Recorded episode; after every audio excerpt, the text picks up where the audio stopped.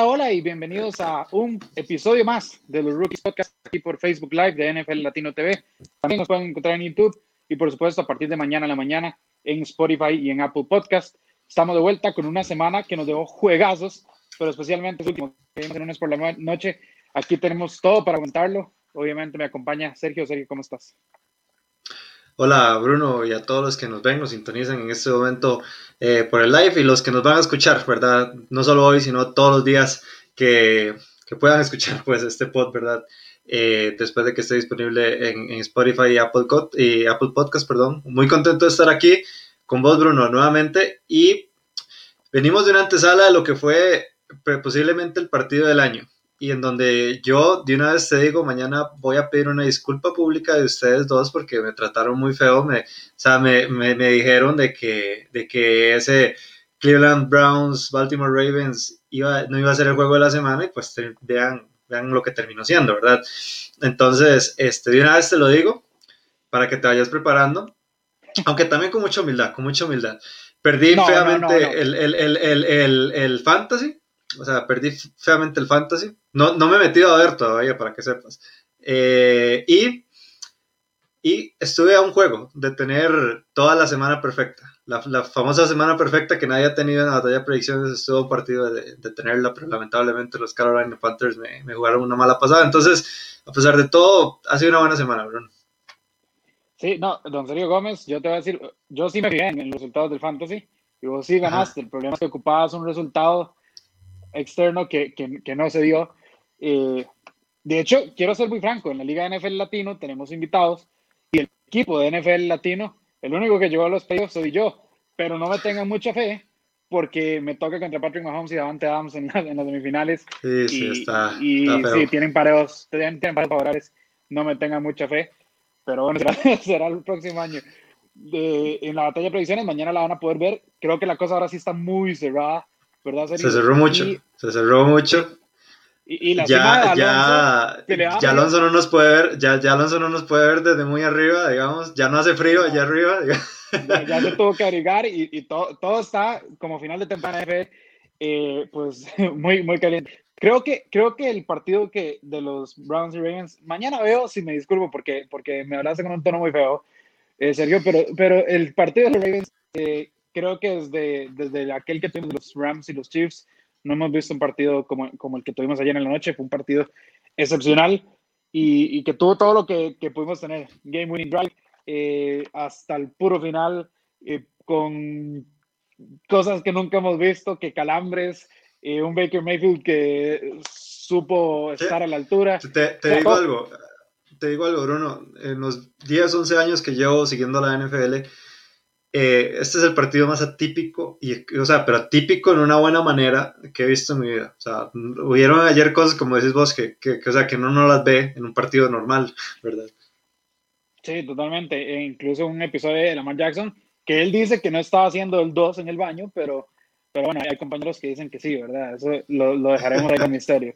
Pero bueno, uno, uno le cree tanto a él como el doctor que dijo que, que fue un accidente lo, lo del pulmón a Tyrod Taylor en los Chargers. Totalmente, Además, yo no sé por qué Lamar lo trata de negar. Si ese es el caso, viejo, eso te hace una leyenda. Porque, todos hemos estado en una situación de apremio con, con la número 2 y después de eso venir a hacer un, o sea, un drive para remontar, después que te rompen y después hacer otro, eh, viejo, admitilo y no pasa nada. Eso es un héroe de Lamar. Pero bueno, empecemos serio con la materia. Eh, ¿Cuál es noticia buena esta semana? Bueno, yo para lo bueno, yo tengo que ir con Los Ángeles Rams porque yo, yo siento, Bruno, que hemos hablado mucho de los Seattle Seahawks, gran, parte y en gran medida vos, eh, pero yo creo que de los pocos equipos que verdaderamente, no sé, todavía inclusive siento que no se les está dando el crédito que realmente merecen, son los Rams.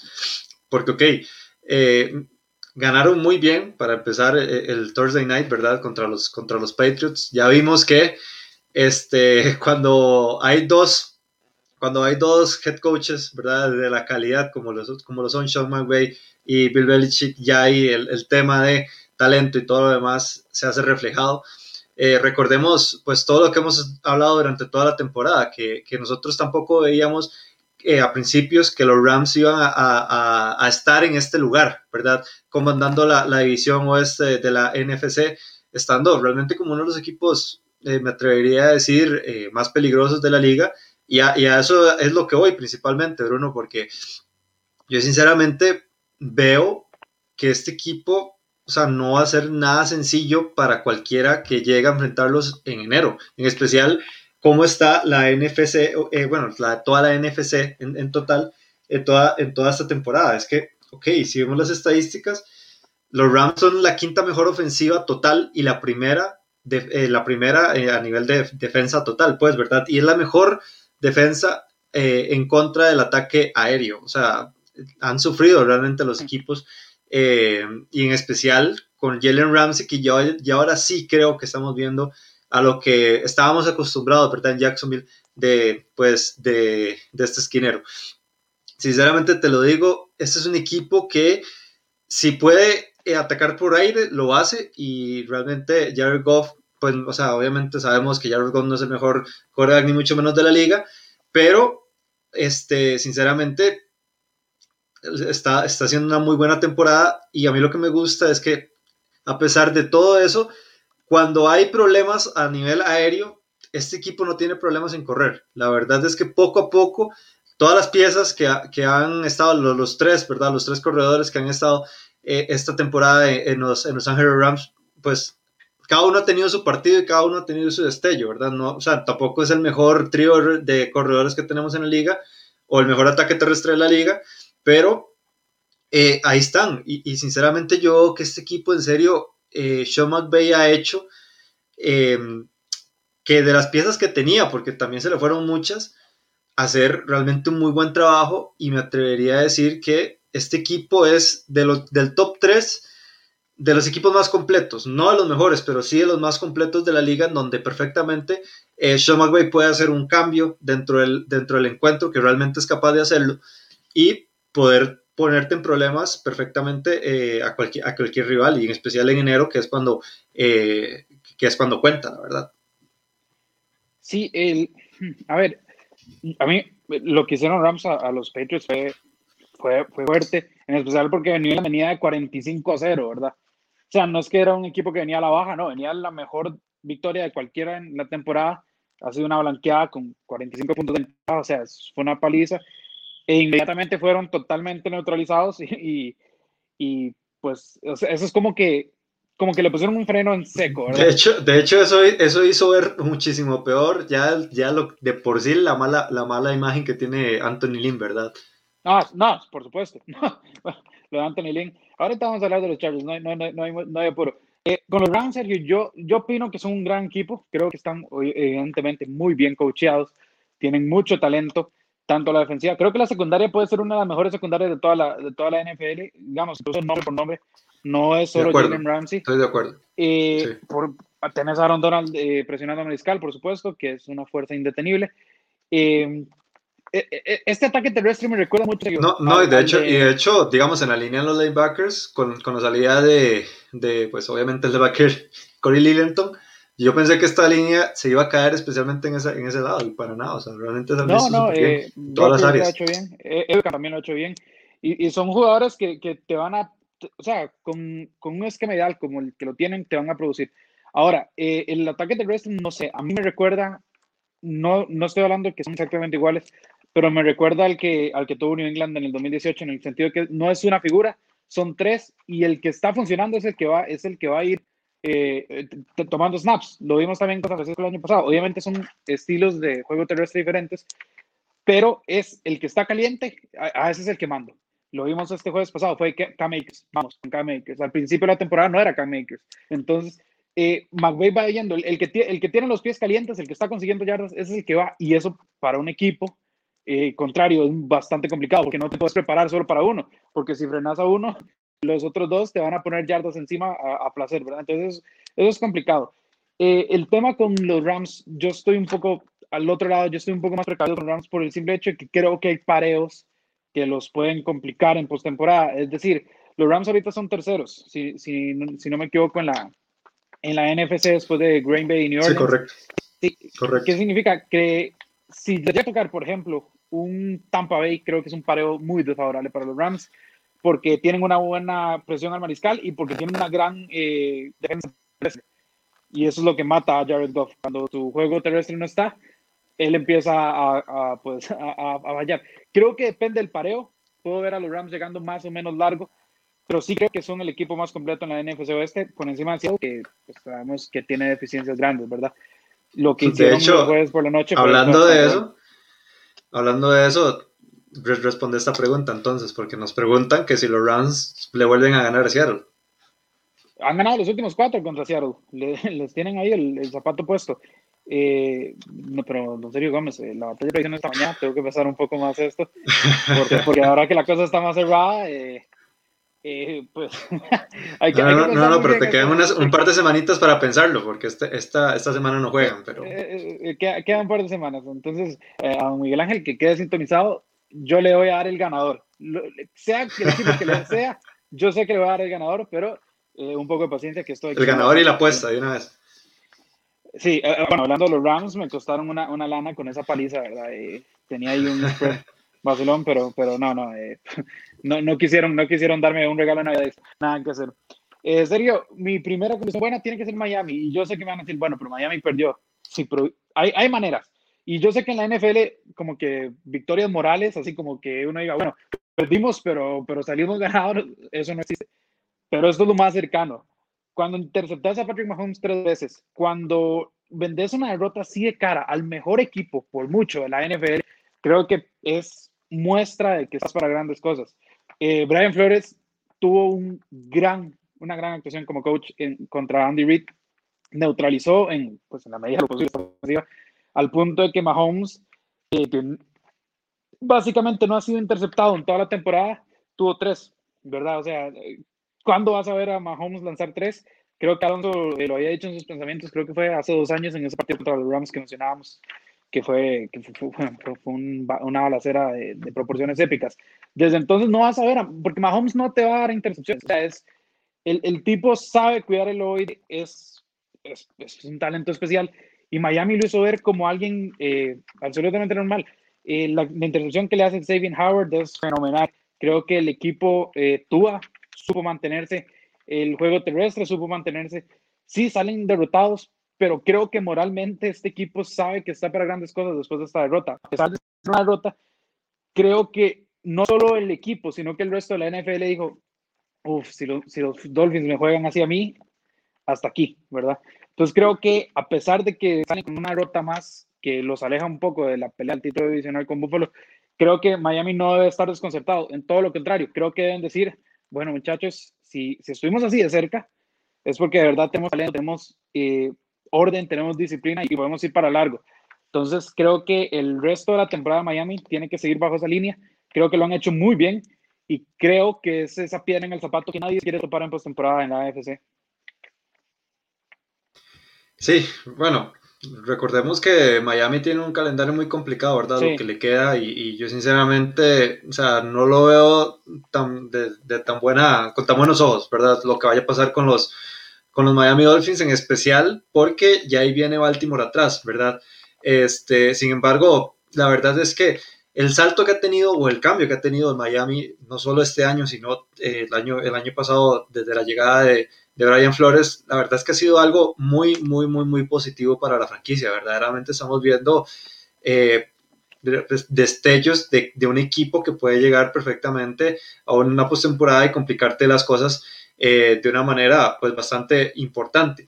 Algo que sí me gustaría conversar sobre este tema es del poderío que tal vez refleja eh, los Kansas City Chiefs, porque, ok, recordemos que Patrick Mahomes tuvo tres intercepciones y, todo y todo lo demás, sin embargo, o sea, que, que, que, Patrick Mahomes tenga tres intercepciones y que termine el partido así, la verdad es que. Igual, igual Mahomes te lanzó para casi 400 yardas, ¿verdad? O sea, sí, vos a, Mahomes lo limitas, lo limitas, no lo vas a frenar, lo limitas. Es lo mismo con esta ofensiva. Igual vimos que cuando Mahomes no estaba funcionando, eh, con Tyreek Hill, 32 yardas, vámonos. Eh, o sea, las opciones son infinitas, pero el vender una derrota así de cara, creo que es una buena señal para los Dolphins. Sí, es una, es una muy buena señal. Bueno, para los que, para los que eh, para, para los que no sepan, eh, Miami termina con New England, Las Vegas y Buffalo. O sea, nada, nada, nada, o sea, nada sencillo, la verdad. Los tres en, en, en búsqueda de playoffs, dos que ya están más afuera que, que adentro, pero los Buffalo Bills eh, están en la mira de ganar esos tres partidos para poder colocarse inclusive de segundo, porque ahorita los Pittsburgh Steelers están un poquito, eh, pues, complicado, ¿verdad? Eh, pero ya eso lo podemos hablar más adelante. Quiero poner un, poco de contexto para mi próxima cosa buena de, de pues, esta noche o esta, esta semana. Y nos, y nos dice, es, sobrino de Black Shadow, saludos mis rookies, ayer se nos, se nos escapó en el último suspiro, pero mis Browns van a estar en playoffs. Y, eh, y a eso voy, realmente. Vos hablaste de Miami, un equipo que perdió, yo también voy a hablar de Cleveland, otro equipo que perdió. Pero yo creo que, bueno, o más bien, te lo voy a resumir así, Bruno, y ambos llevábamos en la batalla de proyecciones a los Baltimore Ravens, y este, los llevamos ganando y pues obviamente pegamos ese pick, pero así te lo digo, la verdad, dudo mucho que los Baltimore Ravens hubieran ganado si a Miles Garrett no, no, bueno, no se hubiera lesionado a mitad del partido. Porque desde que, desde que Miles Garrett salió lesionado, pues obviamente volvió a entrar en un par de snaps y todo lo demás. Sin embargo, esa, esa defensa no estuvo igual. Recordemos también que Denzel Ward tampoco estuvo en el encuentro y también eso fue un, problema eh, eh, para la secundaria. Pero, digamos, yo sí creo que los Cleveland Browns tuvieron todo para poder ganar ayer. Y realmente no ganaron no por malos o no por errores, simplemente fue porque a Lamar Jackson le quedó la, el, último drive del juego. así fue, sinceramente. Eh, y, sinceramente yo te digo, eh, a, mí, a mí de los tres que están en, en, la contienda del, del wildcard, ¿verdad? En este momento, obviamente puede cambiar lo que es Miami, Cleveland, Indianapolis ok, yo el que más quiero ver ahí es a, los Cleveland Browns, porque los Cleveland Browns, así como bien, vos lo hablaste del cambio que está pasando en Miami, o sea, no hay que dejar por detrás el cambio que está pasando en Cleveland. Y sinceramente, este, honor a, quien honor merece de Kevin Stefanski. Ustedes hablaron, no me acuerdo si en el programa de NFL Latino alguno de ustedes lo colocó a Kevin Stefanski como en los primeros tres de, del, del head coach del año pero, o sea, sinceramente ahí está. Y, ahí, me, y me atrevería a decir que si este equipo llega a playoffs, eh, o sea, va a ser uno, el uno o el dos, ahí, digamos, ahí va a quedar en, en, las, en las votaciones, porque es que la gente se le olvida que trabajar con, trabajar con, con los Cleveland Browns no solo es trabajar con un equipo, sino es trabajar con la cultura perdedora de una ciudad, no solamente de la franquicia. Claro, este, el hecho que, que eh, Kevin Stefanski haya cambiado y a pesar de las lesiones, que ha tenido lesiones importantes a lo largo de la temporada, como lo fue el caso de Nick Shop. A principios y casi a mediados de la temporada, y ahorita Odell Beckham Jr., y que eso ni se sienta realmente en ofensiva, eh, pues, eh, o sea, la verdad es que es bastante apreciar y sinceramente también por el, por el lado de la defensa, las cosas, están, las, las cosas están haciendo muy bien.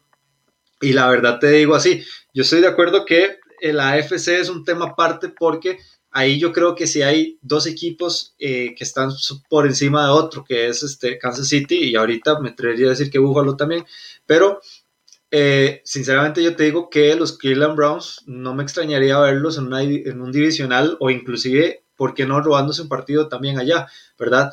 Entonces, eh, yo sinceramente te lo digo, de, de este equipo de, de los Cleveland Browns, sinceramente me tiene muy emocionado por lo que se vaya a esperar, eh, no solo esta temporada, sino también cómo vayan funcionando las piezas, porque ya ahora sí finalmente estamos viendo como un camino eh, bueno, ¿verdad? En esta franquicia y cómo las piezas, aunque son divas y aunque tengan problemas algunas para tratarse, eh, o sea, ya, ya se está viendo como que cada uno está en su sintonía y ya ahora sí se creó una buena química en la, en la, franquicia. Y sabemos lo importante que son las químicas en la NFL y la verdad es que, es que, o sea, sinceramente yo te digo algo, eh, estoy muy emocionado. Estoy muy, muy, muy emocionado por los, por los Cleveland Browns.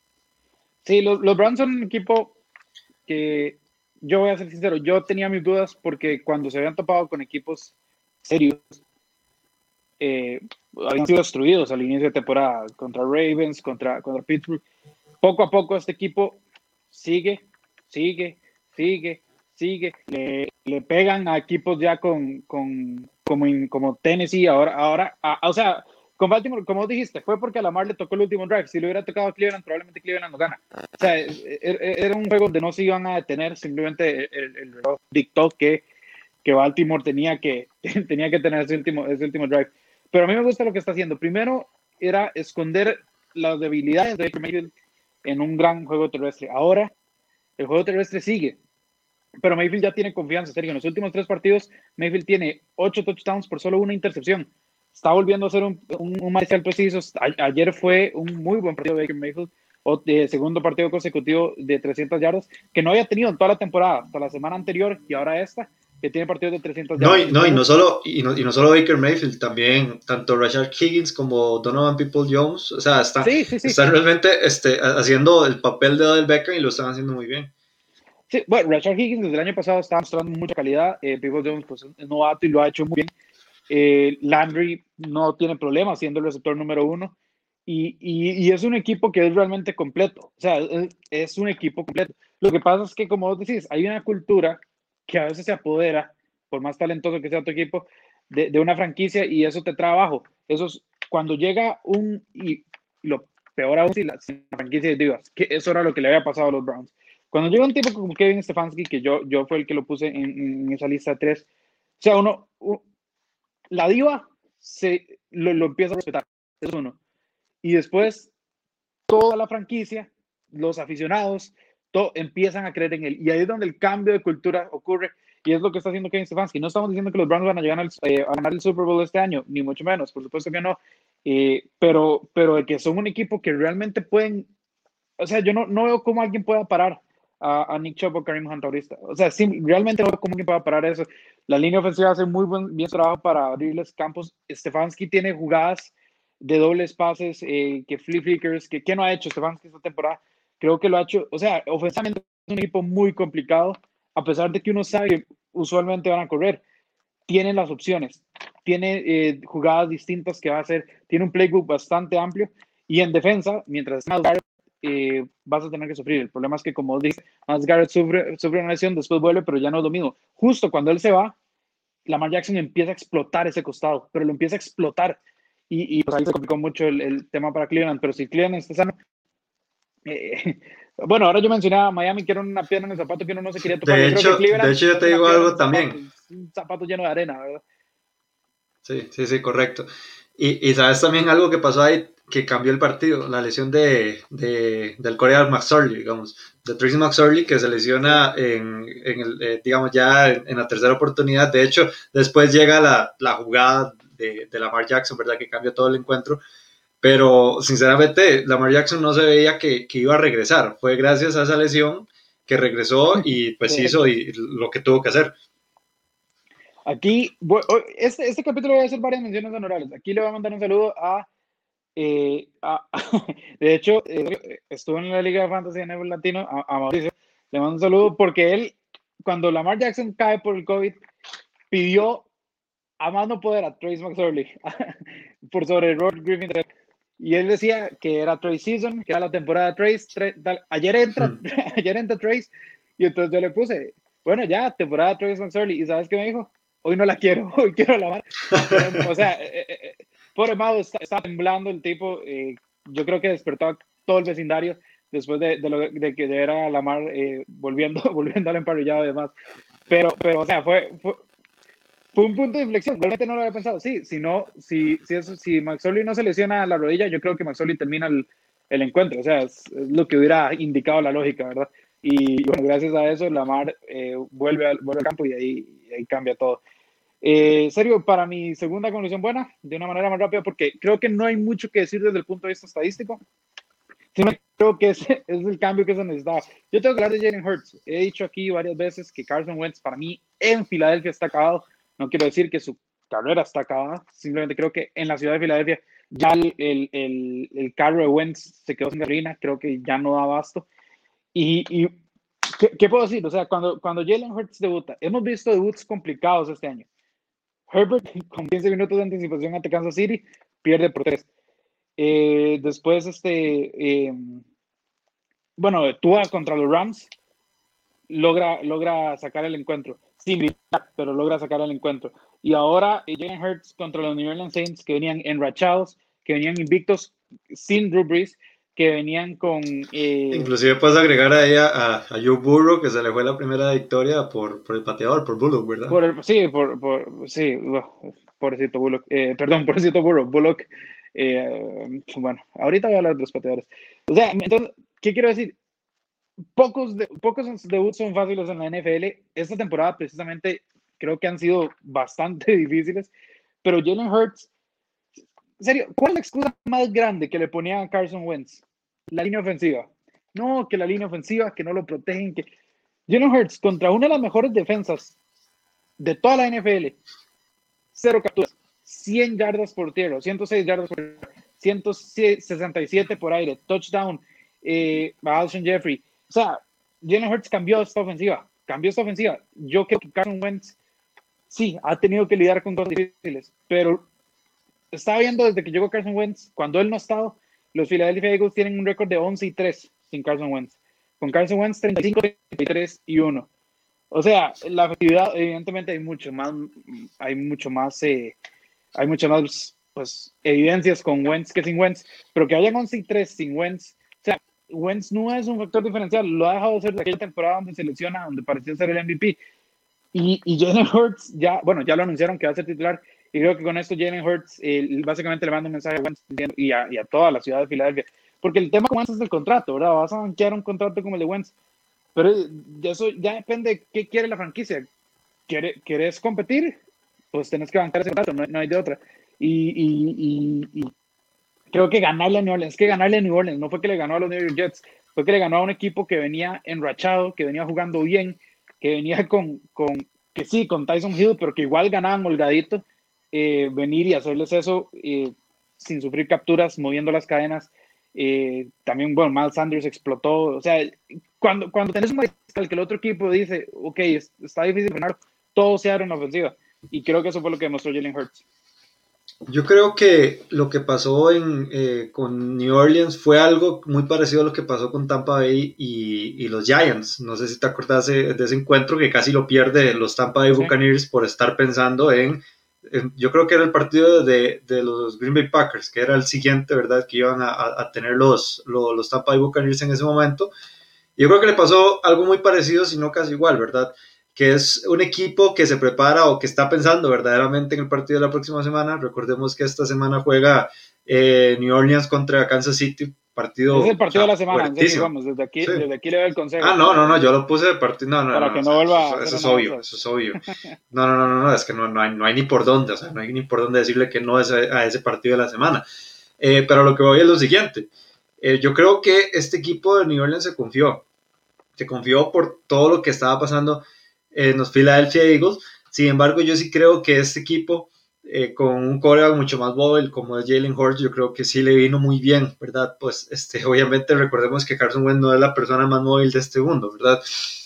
Eh, sin embargo, eh, es interesante ver cómo ha cambiado toda esta, toda esta ofensiva de Filadelfia y, sinceramente a mí, a mí, me llama la atención algo porque yo tengo la, la noción o el concepto de que los eh, de que la, la, fanaticada de los, de los Philadelphia Eagles es una de las fanaticadas más hacia lo argentino, las más pasionales que existen en la NFL. Sí, sumamente exigente. exactamente. Eh, y yo sí creo que ya ahora sí todo el mundo en Filadelfia se montó al, al bandwagon de Jalen Hurts y cuando eso pasa en Filadelfia, es, o sea, es algo incontrolable realmente. Y, y, me llama eh, mucho la atención eso.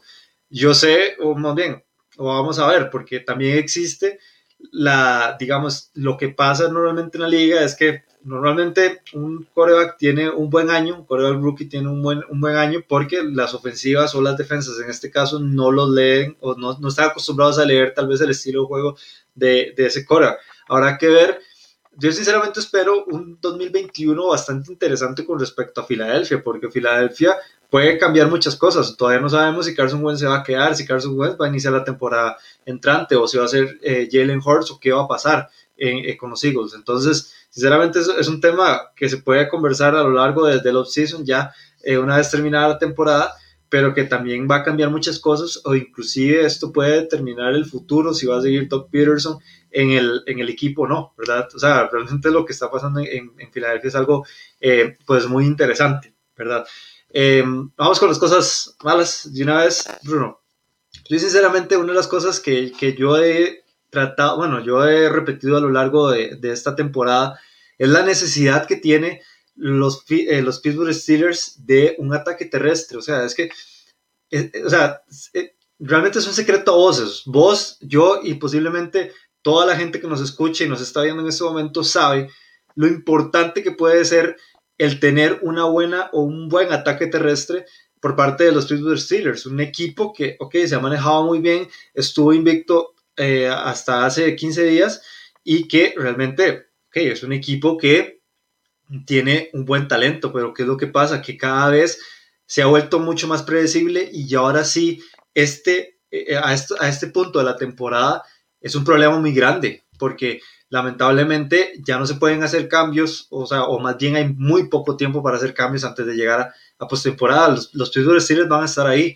Sin embargo, eh, y ahora son equipos mucho más complicados. Ya no es eh, Jacksonville, ya no, bueno, que casi, que casi pierden con Jacksonville, ya no es Filadelfia, ya no son ese tipo de equipos que le tocó en, la temporada regular a los Pittsburgh Steelers. Ahora son equipos que verdaderamente tienen muy buenas defensas, que tienen muy buenos ataques y que ya saben perfectamente lo, lo expuesto que está Big Ben cuando simplemente no puede correr el, el, balón y eso ha sido muy recurrente las últimas dos semanas. O sea, ahorita eh, el ataque terrestre de los Pittsburgh Steelers es el número 31 de, de, la liga, o sea, es uno de los peores, es el segundo peor de la liga. Y sinceramente, yo te lo digo así, es, eh, esta franquicia no, no, sabe cómo correr el balón, es que simplemente no, no se ve cómo lo puedan hacer. Y y, y, la verdad es que eso hasta a mí me impresiona un poco porque, ok, lo que hemos visto de, de, de James Conner tampoco es un Le'Veon Bell. Sin embargo, el James Conner en el primer año, o más bien inclusive en el año que sustituyó a Le'Veon Bell en el 2018 creo que fue, eh, o sea, se mostró muy bien. El 2019 también tuvo una buena temporada hasta que se lesionó y este año mm, realmente no se ha visto eh, nada bien. Y Tomlin, ok, puede ser Tomlin, puede ser un gran, un gran head coach y todo lo demás, pero que no haya podido resolver este problema a este punto de la temporada, este, es un problema muy grande. Y también, de hecho, acaba de llegar este comentario, lo que dice César Ruiz, un punto importante. Y hay que agregarle a eso que los receptores sí. no pueden agarrar el balón y eso, y eso ha sido un problema que eh, va en aumento, sinceramente, en, a, eh, en los Pittsburgh Steelers. Yo, o sea, y, y, y que la verdad, o sea, las siete plagas, las siete plagas, sí, todo se le ha Exactamente. Exactamente, y, es una pena porque verdaderamente eh, este, la, la defensa de los Pittsburgh Steelers es una de las mejores de la liga. Y, y, yo te digo así, Bruno, la verdad es que existe una alta posibilidad de que este equipo se pueda quedar inclusive en wildcards o en, o, sea, ni siquiera llega, ni siquiera llega al divisional, la verdad, porque esto es un problema grave y es un problema que, eh, o sea, solucionarlo va a ser muy complicado ya con solo tres semanas que nos queda eh, ya en la liga, ¿verdad? Y en especial porque, como decías vos eh, semanas atrás, o sea, yo creo que de los equipos que más hubieran eh, necesitado ese, esa semana de descanso son los Pittsburgh Steelers. Por y lamentablemente, no, no. Eh, digamos, ya ahorita se ve muy complicado que eso, que eso esté. Y segundo, eh, vamos con Dwayne Haskins. a, mí, a, mí, me encanta cuando, cuando pasó el draft del 2019, creo que fue, en donde este Bruno me trató de, de, vender que Dwayne Haskins iba a ser una buena opción. Y yo desde, literal, desde el primer, de la, de la primera entrevista que le hicieron a Dwayne Haskins, yo dije, este muchacho no va a durar en la liga. Y eso es lo que lamentablemente está pasando. Ok, ese, ese partido de lo, del Washington Football Team contra, contra los San Francisco 49ers, eh, los, el equipo de Washington lo ganó porque esa defensa pudo aguantar bien a una ofensiva que está a medias porque desde que entró Dwayne Haskins a sustituir a Alex Smith, o sea, lo, que, lo que pasó fue un equipo que se vio en declive, que no tenía respuesta, y lamentablemente esta era la oportunidad de Haskins de demostrarle a Ron Rivera que puedes tener un futuro en la liga. Ok, este muchacho no tiene futuro en la liga, la verdad te digo. Y, y, sinceramente eh, eh, es muy decepcionante porque a pesar de todo, fue una ronda alta, fue un pick número 15 creo que fue, eh, pero fue un pick de primera ronda. Y que al fin y al cabo este, no, no se ha demostrado como, como el talento que un pick de primera ronda te tiene que, que, que dar, ¿verdad? Entonces, eh, es un problema muy grande. Yo sinceramente nunca he sido fan y de hecho hasta soy un hater de Dwayne Haskins. Eh, de hecho, Bruno lo sabe muy bien. Eh, y, y, cada vez, cada vez entre más pasan las semanas, cada vez entre más pasan las temporadas, eh, lo, que yo, lo que yo creía es lo que me está dando la razón. Y lamentablemente también el, equipo de Washington y todos los seguidores del equipo de Washington saben muy bien perfectamente que Dwayne Haskins tampoco va a ser la solución para eso para la franquicia, pues, ¿verdad? sí, eh, bueno, tocando un poco lo, de, los, lo los Steelers, eh, como dije, son las plagas importantes en la, en la defensa. De la nada, y empezaron a botar pases como locos los, los, los receptores de, de, Pittsburgh. Y, y tiene un juego terrestre que a mí James Conner nunca me ha gustado, ni, siquiera en su, en su primera temporada. Eh, creo que hizo algo, pues, fue decente, pero, pero, pero así, algo que me ilusionara jamás. Y, y lo de Benny Snell, serio, ¿quién le ha dicho a este tipo que es Derrick Henry o Jerome Bettis? El tipo va y se estrella contra, contra, contra la línea de golpeo, pero este tipo no es alguien que vaya a mover la línea de golpeo, lo rebotan. E, es, bastante frustrante ver correr a Benny Snell. La verdad, eh, sí, e, es un problema. Y, y en postemporada eso es bastante grave.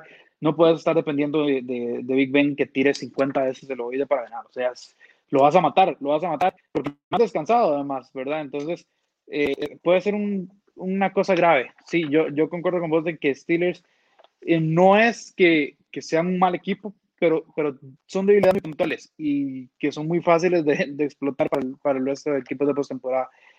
Y en cuanto a Dwayne Haskins, pues sí, eh, me equivoqué, me equivoqué. Aquí, aquí, no, no, no hay, no hay ni cómo defenderlo. A que Metcalf, eh, con Dwayne Haskins, 50 touchdowns que hizo en, en su última temporada, pues en colegial fue, me, me, secaron, me secaron. Ese, es el problema. Ese problema. Pasa, pasa que cualquiera, cualquiera le hace, cualquiera hace 50 eh, touchdowns en, en, Ohio State ahí en el Big Ten, digamos. Sí, el, Big Ten es área, área de vuelo permitido, pero, pero bueno, esperaba algo mejor. Eh, yo espero que Alex Smith todo bien, ¿verdad? O sea, según hemos visto, no es nada del otro mundo. Yo quiero ver a Washington en, en, postemporada porque creo que la historia de Ron Rivera y la historia de Alex Smith, o sea, merecen no venga a, a, a postemporada. Yo voy a dar mi pick ahí, yo quiero ver a los Giants, yo no quiero ver a Washington. Sí, porque pero vos no tenés corazón. Me, bueno, no, no, vos me, no tenés corazón. Vos no tenés corazón. Pero, pero digamos, ver a, ver a Washington también sería vacilón. Son historias. Lo, lo único que no quiero, lo único que no quiero a ver a Blake Martínez, porque siempre lo, siempre lo ha querido, pero Blake Martínez no, ha tenido que superar nada. No, o sea, yo... o sea, por favor, aquí, Sergio Gómez no tiene corazón, es una persona desalmada. así hay, así hay, que, hay que ser sinceros. Cada vez que Don Haskins hace un incompleto, espera el mensaje de Sergio Gómez que le va a decir, Marco Russell 2.0. Aquí hay cero piedad, cero piedad. No, no, piedad para quien se lo merece. Y, sí, llamar, y llamar Russell, Ben Haskins, como lo quiera llamar, no, no, nunca se lo ha merecido. Yo lo único que no quiero decir una vez te lo digo, porque yo sé que de los, de los Dallas Cowboys están un poquito más atrás en esa lista.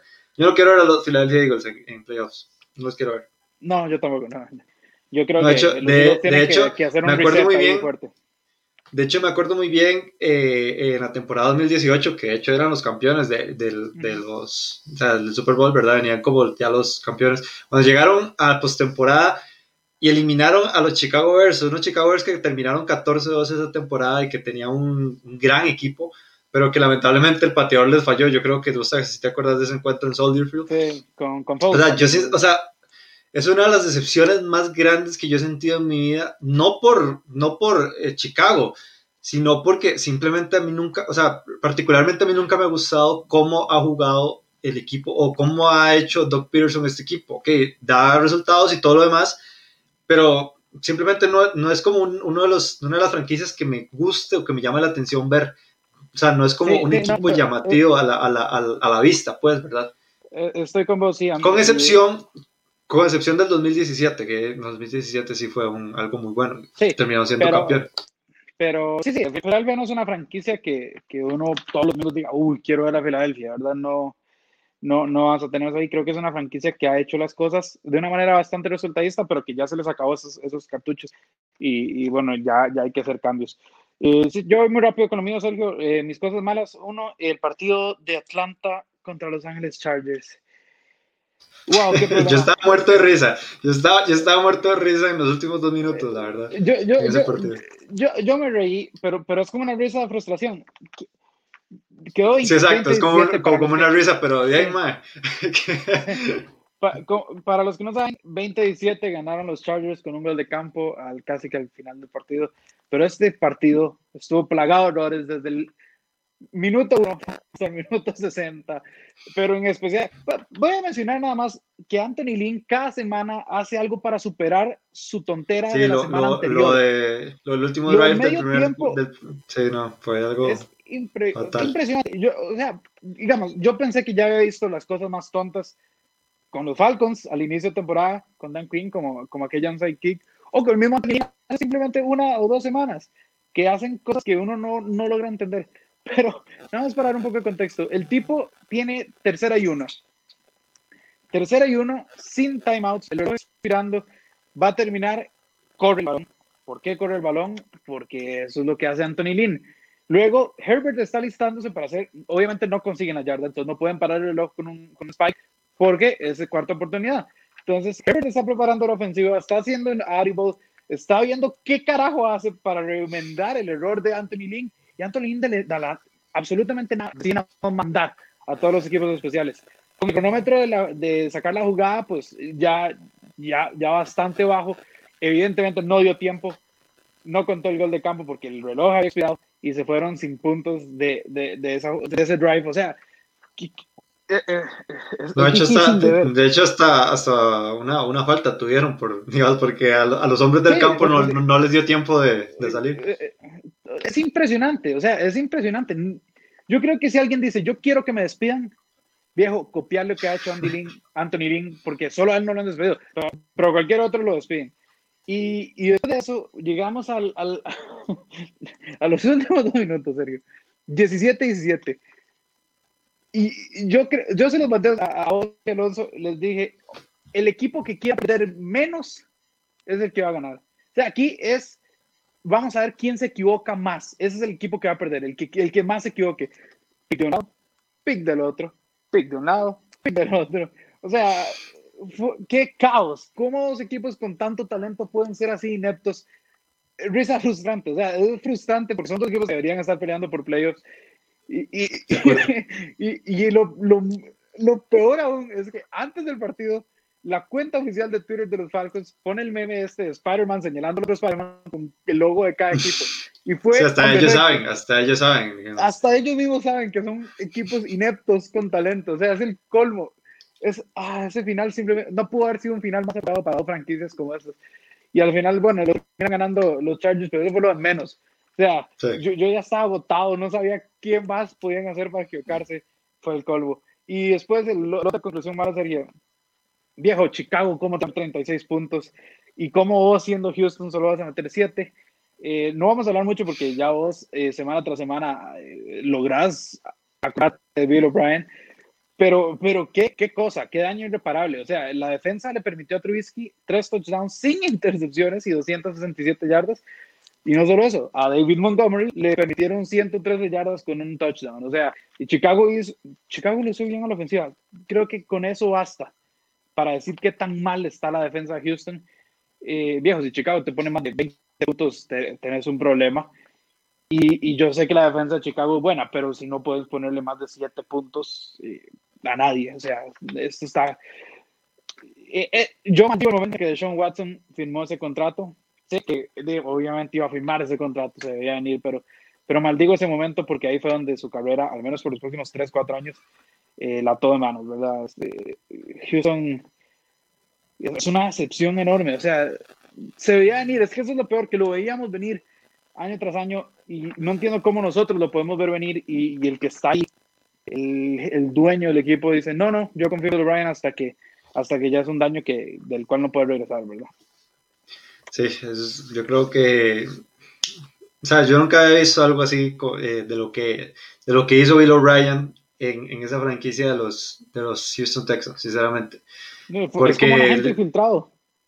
Sí, no, o sea, y, el problema es eso, como vos decís, es que tal vez la gente no, no ve la dimensión, no, es que inclusive hasta la gente ve la dimensión de lo que causó Bill O'Brien. Solo el dueño, ¿no? Eh, sí, solo, literal, solo el dueño, no, o sea, ahorita este equipo va a ser un mal equipo, va a ser una mala franquicia, no solo esta temporada, no solo el 2021, sino eh, va a ser un mal equipo en los próximos dos, tres años, inclusive cuidado nomás si, si, si no se ponen las pilas, ¿verdad?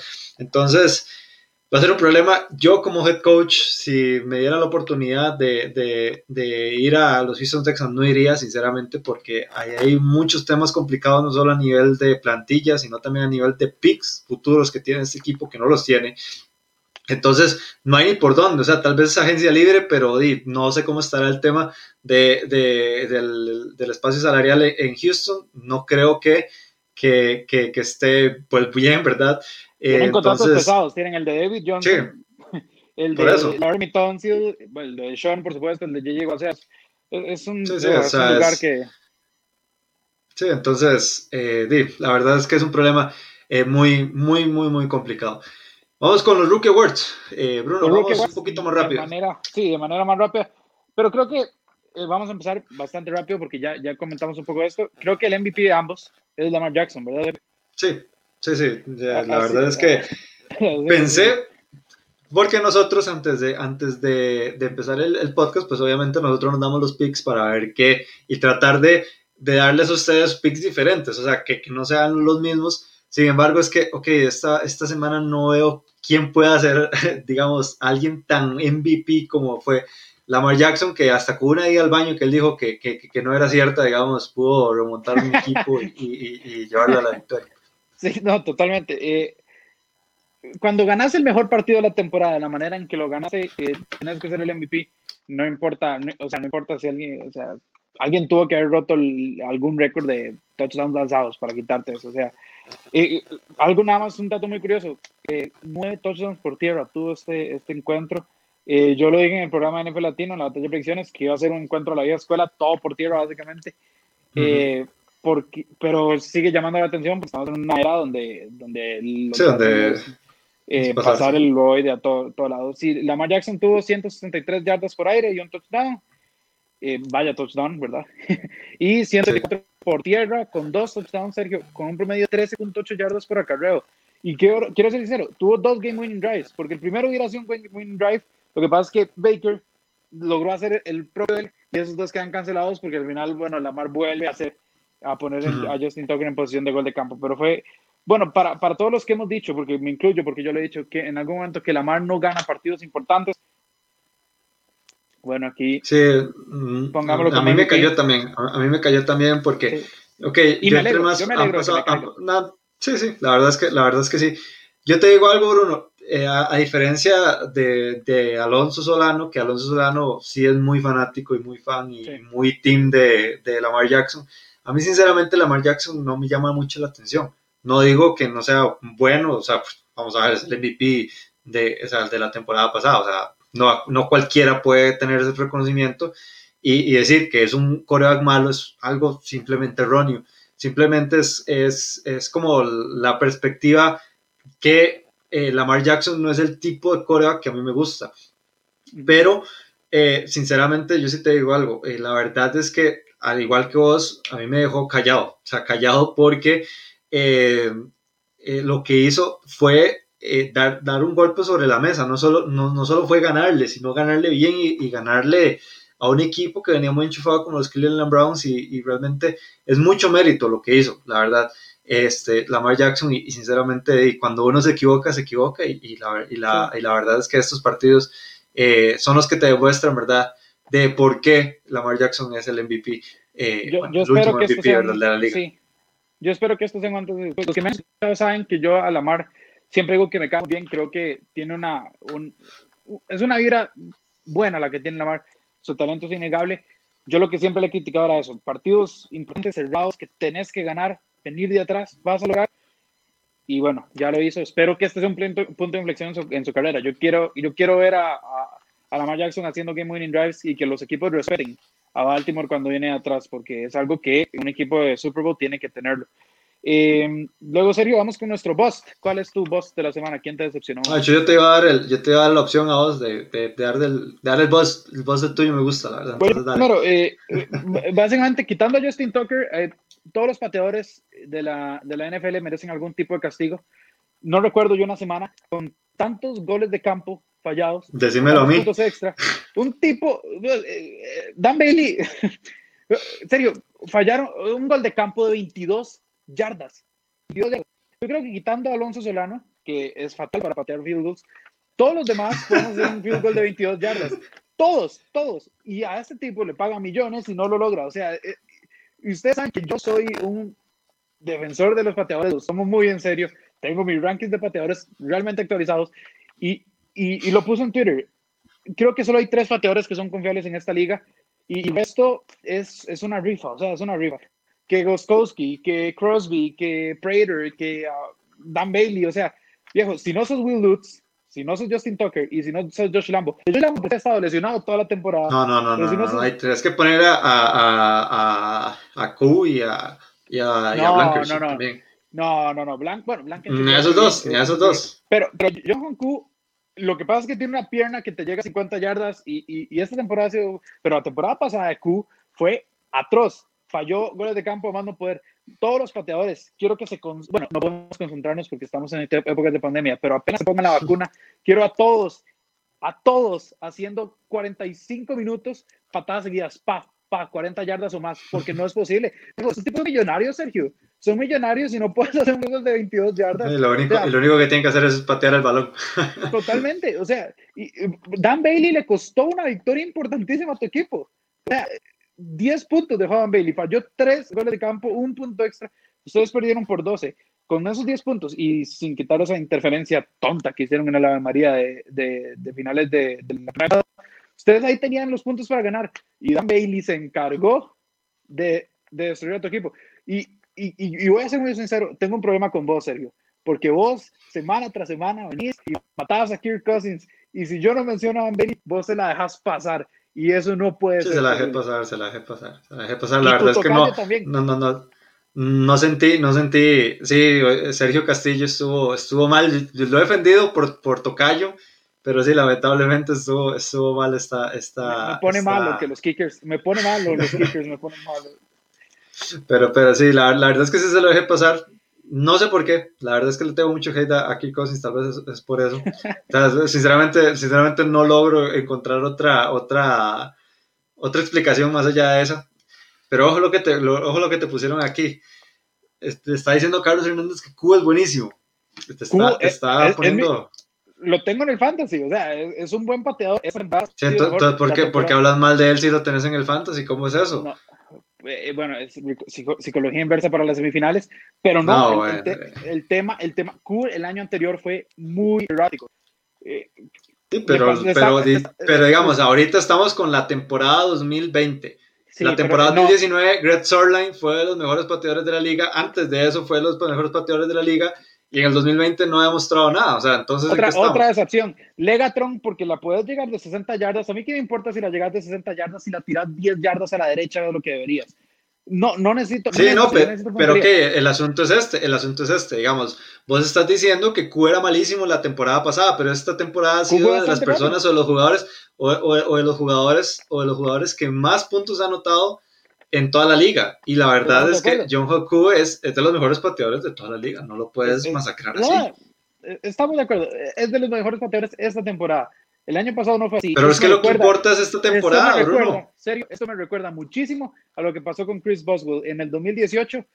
Que, bueno, no lo cortaron porque los de Pittsburgh que tuvieron piedad. En el 2019 estuvo casi perfecto. Y este año otra vez ha fallado unos que otros. Entonces, sí, no pero... se confíen con Q. No, ya les dije, solo hay tres pateadores confiables. No, ok, ok, perfecto. No nos confiemos con Q. No nos confiemos con Q porque no sabemos qué es lo que va a pasar en el 2021. Pero es que, ok, ahorita, hoy por hoy, John Hoku es de los mejores pateadores de la liga. Y no puedes juzgar, ok, yo estoy de acuerdo que lo que hizo en el 2019 es un punto de comparación de lo que está haciendo ahorita. Pero es que, ok, estamos hablando del presente, Bruno. Estamos hablando del presente y el presente dice que John Hoku es de los mejores pateadores de toda la liga. el presente puede decir eso eh, y su equipo. A mí lo que me interesa es el presente, Bruno. Ah, no, yo para no, qué no, quiero no, ver, a-. Yo, yo, yo para qué quiero Yo ver lo- para atrás. Yo, Super Bowl, Super Bowl, quedan 3 segundos, 55 yardas. ¿Confías en John Hoku? Yo no. Sé que la va a llegar. No, yo sí, yo sí, yo yo, no sí. Confío, en tres personas, solamente confío en tres personas. Y una de ellas ha estado lesionada por un, por- ha estado lesionada toda la temporada por un problema de cadera. Entonces ahora solo confío en dos personas. Y, y, y, y- o sea, no, no, no, no, yo eh, soy harto de los pateadores de esta temporada. Ayer, Te siento, ayer, ayer, te ayer- siento muy conservador, Tucker- la verdad, Bruno. Ayer, ayer dije, bueno, Justin Tucker no, esto es automático. Y el primer gol eh, de campo que intentó fue bloqueado. O sea, por amor a Jesús, hasta Justin Tucker le están pasando cosas malas. Eh, Esto es un problema grave. Para mí es un problema grave lo que tiene la NFL en esta posición. Bueno, eso- sí es cierto. La verdad es que eh, ahorita yo creo que los pateadores son casi tan cotizados como los corebacks, aunque mu- mucha gente no se da cuenta de eso. Entonces, en eso, en eso sí te doy la razón. Pero bueno, yo con mi voz, porque sí ya voy más rápido. Yo hace dos semanas dije eh, en la batalla, pre- eh, no, en la zona roja del de NFL Latino TV, que ese equipo de los, de los Vegas Raiders es de humo. Y me lo están confirmando. Cada semana que está pasando me confirman más eso, que los Las Vegas Raiders son de humo y Las Vegas, y Las Vegas Raiders lo único que hicieron en esta temporada fue jugarle bien a los Kansas City Chiefs, pero ya volvimos a ver a, las mismas Las Vegas Raiders de toda la vida. Que lamentablemente no les alcanza, no les da para jugar este, un partido y al final va a terminar como lo mismo de siempre, que van a terminar eliminados. Yo la verdad ya veo muy complicado a las Vegas Raiders que se puedan meter en la pelea. Bueno, están todavía en la pelea, pero que se puedan meter verdaderamente a nivel de Baltimore, Miami, Indianapolis, Cleveland, ¿verdad? Eh, y sinceramente, o sea, es, es hasta feo porque este equipo, o sea, mostró muchos buenos destellos, pero lamentablemente no, no le ha alcanzado.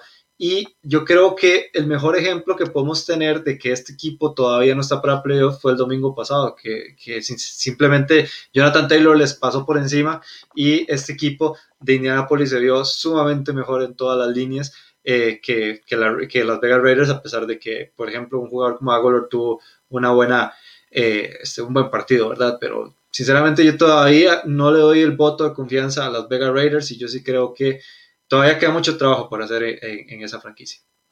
Sí, es una lástima, es una lástima porque, eh, o sea, tienen un buen coach, tienen un buen GM, tienen un grandísimo estadio, una nueva ciudad, tienen eh, jugadores buenos, pero, pero falta algo, ¿verdad? Falta, falta ese, ese punch, falta esa constancia que, que Sí. creo que ya son como 3, 4 años donde no, no han podido encontrarla y por eso están fuera y parece que este año va a ser igual, todavía están en la pelea, pero, pero Está muy complicado.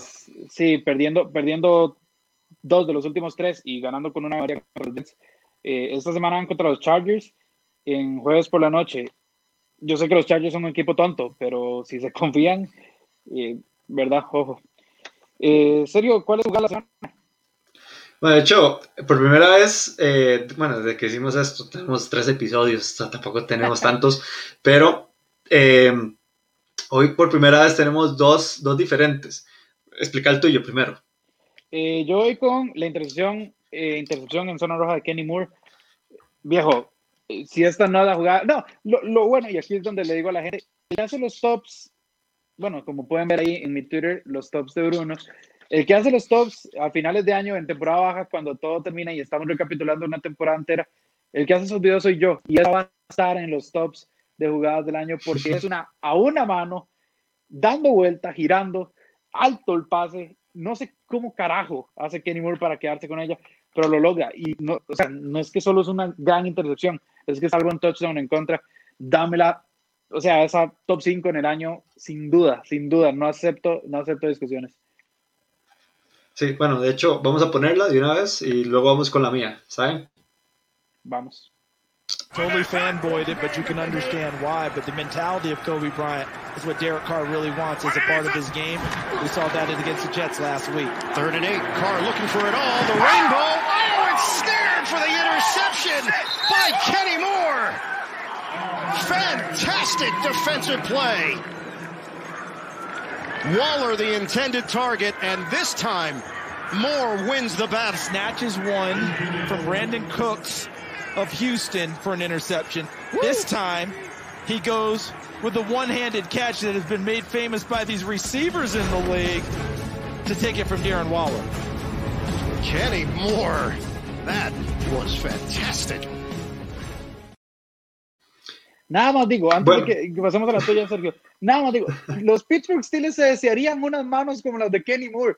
Qué jugada, ay, por favor. Ay, Sí, de hecho, de hecho sí, eh, digamos, incluy, incluyamos, ¿verdad? Que para un defensivo es mucho más complicado hacer una jugada de eso porque tiene que adivinar, ¿verdad? A quién es que le van a, a, a enviarle el, el, pase y todo lo demás, a diferencia de, por ejemplo, ahí que era Waller, ¿verdad? El, el, el objetivo, que ya, ya sabía la ruta que tenía que hacer y, y, y ya solamente estaba esperando el, el, el, pase. Yo estoy totalmente de acuerdo, Bruno, pero sinceramente quise poner la última jugada de, bueno, la jugada que cambió todo el partido para, para los Baltimore Ravens en ese, pues como dijiste vos, ese verdadero último, último o más bien penúltimo drive, ¿verdad? Ganador de, de los, de, los, de, de los Baltimore Ravens. Yo te digo algo, yo lo puse en esto no porque tal vez sea la jugada más, más impresionante y todo lo demás, porque sí estoy de acuerdo que la de Kenny Moore fue eh, 10 mil veces mejor. Sin embargo, la puse primero por la facilidad en cómo Lamar Jackson leyó la jugada, porque llega a salir corriendo y vio que Marquis Brown se estaba, se estaba eh, pues, eh, se estaba distanciando del, del, defensivo y pudo ver una opción y puso un dime, que perfectamente lo podía haber fallado. Y lo más importante, el contexto que tiene esta jugada, que también lo hace eh, muy importante. Entonces, este es mi pick el touchdown de Lamar Jackson con, con Hollywood Brown, ¿verdad? Eh, para prácticamente ganar este partido de los, eh, bueno, que vimos ayer, ¿verdad? El de lunes por la noche en, en Cleveland. Trailing, trailing by a point. Jackson trying to throw for it, and he's got it. Marquise Brown hangs on to the football and scores. Bueno, yo creo que tenemos un poco de, de, problemas poniendo el video, sin embargo, ustedes ya saben cuál es, es que esa es la ventaja, ¿verdad? Entonces, ¿sabes este... que me, ¿sabes que me, que me, me habría salido? Que, pues, obviamente, el defensivo va atrás de, de, Brown y, el, y la cebra le hace una pantalla fenomenal como para terminar de, como para terminar de sí, de hecho, la, de, de, hecho sí, la, de hecho sí, de hecho sí. La, la jugada la defensiva fue, fue, fue, que, que si, si, si la Marco Ría probablemente ganar el primero y 10, pero, pero poner ese pase requiere agallas, requiere talento. Y además venís acalambrado, viejo. O sea, no, no, no es fácil la cosa. Muy, acalambrado. Muy yo, todavía, yo todavía no consigo, no, no, no, no me creo eso, acalambrado. prefiero la otra historia, yo prefiero la otra historia. Bueno, último Rookie Award de la semana, Sergio. ¿Quién fue tu sorpresa? No, tiene que ser Cam Akers. Cam Akers, este, que, que no había demostrado nada en, en, toda la, en toda la temporada que de hecho mucha gente se fue con Kyle Makers eh, en, en, primer pick, ¿verdad? En su, en su fantasy por la expectativa que verdaderamente traía este muchacho eh, ya llegando a la NFL, sin embargo, pues al final tuvo, se tuvieron que esperar que 14 semanas, para que, 13 semanas para que, para que finalmente les, eh, les funcionara pues este, este jugador, el novato, ¿verdad? De, las, eh, de Los Ángeles Rams y que de hecho fue pieza fundamental 171 yardas, ¿verdad? Corrió para, para que los Angeles Rams pudieran vencer y de la, y de la manera tan holgada que lo hicieron contra los eh, New England Patriots. Entonces, esa es, es, mi sorpresa de la semana. Día de capo, por ahí que si te voy a dar una mala noticia, tal vez lo quieras quitar de tus Rookie Awards. Como ya mencionamos, Don Sergio Gómez necesitaba ganar su partido fantasy y que el equipo que estaba por encima de ellos, perdón, de él, perdiera. Ese partido fue muy parejo, el del, el del otro equipo. ¿Quién lo decidió? Pues Cam Akers. Cam Akers fue el, el factor decisivo que eliminó a Sergio Gómez básicamente de Continente sí. Fantasy. Entonces no sé si quieres mantenerlo o si quieres... Y, no, no, no. Eh, no, no, porque, sé, porque okay, hay que ver lo que es. Yo soy, yo soy buen perdedor y reconozco, y reconozco mis pérdidas. Y lamentablemente, eh, el, el, depender tanto de una victoria o depender tanto de una, de una, este, de un juego, ¿verdad? Y, y, y, no solo tener el control de la situación, sino también depender de otros resultados, este, sinceramente, o sea, tampoco, tampoco iba a llegar así. Lo perdí, perdí mi fantasy desde hace semanas atrás, entonces tengo que reconocer, Bruno. Sí, bueno. Y aquí sé que es que dije que este iba a dar, eh, iba a dar otra mención, primero la de nuestro amigo Mau, y ahora voy con, con, con Diego. Diego, antes de que iniciara el Sunday Football, me habla y me dice, tengo una sensación de que Drew Lock hoy va a estar dealing. Yo le dije, Drew Lock dealing, pero ¿con cuántos picks? Porque eso es lo que hace Drew Lock. me dijo, no, no, no, no, hoy Drew Lock va a estar dealing. Yo, no, Diego tuvo mucha razón. 21, esa es mi sorpresa de la semana. 21 de 27 pasos completos, un 78%. Eh, por ciento tuvo un buen partido, Drew Lock. 280 yardas, 4 touchdowns, 0 intercepciones y fue para nosotros, Sergio, una actuación dolorosa porque nosotros llevamos a Carolina en la batalla y, y nuestro amigo Oscar, nuestro compañero Oscar tenía, tenía a Denver y, y fue un que nos robó, que luego gracias a Baltimore lo recuperamos, pero en ese momento eh, no, nos mató el Drew Lock, pero... De hecho, de hecho, hablando de semanas perfectas, Oscar hubiera perfectamente tenido la semana perfecta. Sí, por, por, la, por la NFL, la NFL es así, ¿verdad? Pero bueno, con eso sí. llegamos al final de los Rookie Awards, del podcast. No, o sea, ah, bueno, no, no, no, no, no, no, no, no, del podcast no, todavía no, todavía tenemos cinco minuticos, vamos a ver cinco minuticos, yo creo que es más que suficiente para, para hacer un mini resumen de Thursday Night, el último Thursday Night del 2020, de la temporada 2020, a menos de que el COVID dé una sorpresa que todavía no sabemos, ¿verdad? Uno nunca sabe, pero en el papel. Las Vegas Raiders, eh, bueno, no, Los Ángeles Chargers contra las Vegas Raiders en Las Vegas, eh, Thursday night, sabemos muy bien cómo le va a, a las Vegas Raiders o las Raiders en, en primetime. Entonces, ¿qué llevas aquí, Bruno? Es un problema, porque en primetime Las Vegas ha jugado muy bien. En teoría es un equipo más disciplinado y más competente. ¿Vos te acuerdas el último Thursday night que hubo entre Los Ángeles Chargers y, bueno, y en este caso los, los Oakland Raiders, que fue el que, el, que, el que jugaron el último Thursday night? Sí, Philip Rivers estuvo. Fatal. Jonathan, Jonathan Abrams se lo comió en la Ciudad de México. Pero ya no está Felipe Ríos, está Justin Herbert. Por un lado, siento que el talento de los Chargers y el mal momento de los Raiders puede, puede hacer que los Chargers ganen. Pero por otro lado, con, es, sería confiar en Anthony Lynn. Y confiar en Anthony Lynn no me ha salido bien en toda esta temporada. Entonces no, creo que todavía tengo que pensar bien este pick, eh, serio. Pronóstico no reservado, entonces. Porque yo ya lo tengo claro. ¿Vos lo tenés claro? ¿Con quién vas? Sí. No, yo voy con los Vegas Raiders. A pesar de que es un equipo humo y todo lo demás, pero hasta un equipo humo le puede ganar a un equipo que, que casi no se lleva la victoria contra los Atlanta Falcons. O sea, ese, sí, partido, ese, partido, ese partido lo ganaron porque los Atlanta Falcons decidieron perderlo. O sea, entonces, este, sinceramente, la verdad es que veo a, a las Vegas Raiders, como decís vos, un equipo más disciplinado y un equipo mejor coachado a pesar de todo. Y eso es la diferencia, o sea, es, es que es, es, una diferencia muy grande la que hay. Y la verdad es que yo sí veo que bueno. este, este equipo este, de las Vegas Raiders puede ganar.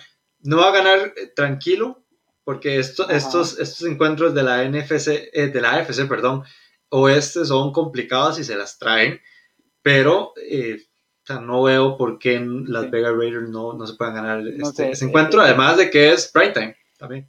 Sí, eh, yo creo que el hecho de que sea primetime y en Las Vegas lo- los hace favoritos, por supuesto. Pero recordemos que a, a este equipo le metieron 43-6 Atlanta, que acaba de perder con los Chargers. Luego dependieron de una María contra los Jets y una pésima decisión de Greg Williams. Y ahora eh, les volvieron a meter 40, ¿verdad? Los Colts. Entonces, han recibido más de 100 puntos en los últimos tres partidos. Eh, el equipo parece que va en caída libre.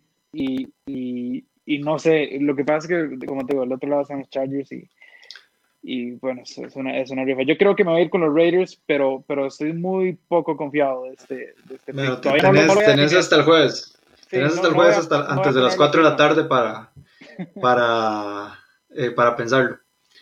Sí, no, no, no pongo la firma todavía. Y pues bueno, y ahora sí, llegamos al final de, de los Rookies Podcast. Recuerden que esta semana, semana 14, semana 14, semana 15, semana, semana No, eso 15. es semana 15. Semana 15 ya tenemos O sea, juegos los sábados. Dos juegos O los sea, sábados. tenemos juegos los sábados, eso es lo que iba a decir. Este, de hecho, si ustedes pueden ver la, la camisa que tengo aquí, este es el otro partido que voy a ver durante, durante este, Carolina y no, durante Buffalo y Denver, que juegan en la tarde. Pero también está el campeonato del ACC, Notre Dame contra Clemson, partidazo y sinceramente ese, ese partido está un poquitico mejor que esos dos. Entonces, este, la verdad, la verdad, no sé, no sé, sinceramente tengo una, este, tengo, tengo un conflicto, la verdad, en la tarde del sábado para ver qué es lo que va a pasar. Es rarísimo, rarísimo. Eh, lo mejor o, el punto más alto de lo que podemos llegar en el 2020 es poder ver un sábado que la NFL y el college football se pueda, eh, se, tengan que compartir pantalla. Eso nunca pasa, eso nunca pasa porque sabemos muy bien y los amantes de fútbol americano saben muy bien que el college football es de los sábados y la NFL es domingo y eso no se toca y ese orden no se toca y se va a tocar esta vez por primera vez en toda mi vida, yo creo. Esas son las cosas que suceden en el 2020 de Sergio. Pero bueno, con esto nos vamos. Recuerden seguirnos a todos en redes sociales, Facebook, Twitter, Instagram, NFL Latino TV. También nos pueden encontrar en YouTube. Y a partir de mañana a la mañana, este podcast en Spotify y en Apple Podcast. También nos busquen como NFL Latino. Con esto nos vamos, Sergio. Hasta luego. Feliz eh, semana 15. Y recuerden, porque no dije el otro, eh, Carolina en Lambo, en el sábado por la noche también, para que lo tengan ahí pendiente en el calendario. Y como les dije, feliz semana 15 y nos vemos.